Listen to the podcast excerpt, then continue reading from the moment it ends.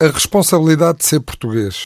Iniciou-se o período de férias de verão. Alguns portugueses, com as suas famílias, vão se deslocar para outros locais para usufruírem do merecido descanso. Muitos portugueses vão ficar em casa. Este é um ano decisivo, o ano 2019.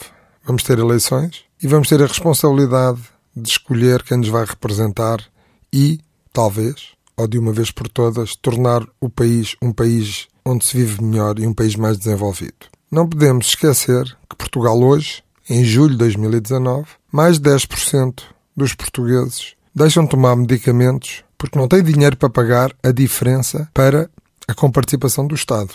Há relatórios que muitas crianças portuguesas deitam-se com fome ou vão para a escola com fome. Isto não é o Portugal do século XXI.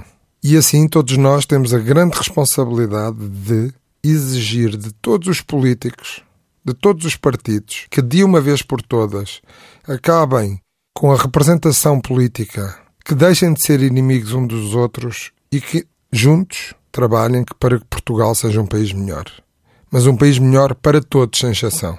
E assim, temos essa responsabilidade neste verão, os que puderem ir de férias para a praia, para o campo, ou aqueles que ficam em casa, que analisem, que pensem e no dia das eleições vão votar em alguém que de facto os possa representar. Essa é a nossa obrigação enquanto portugueses. Boas férias.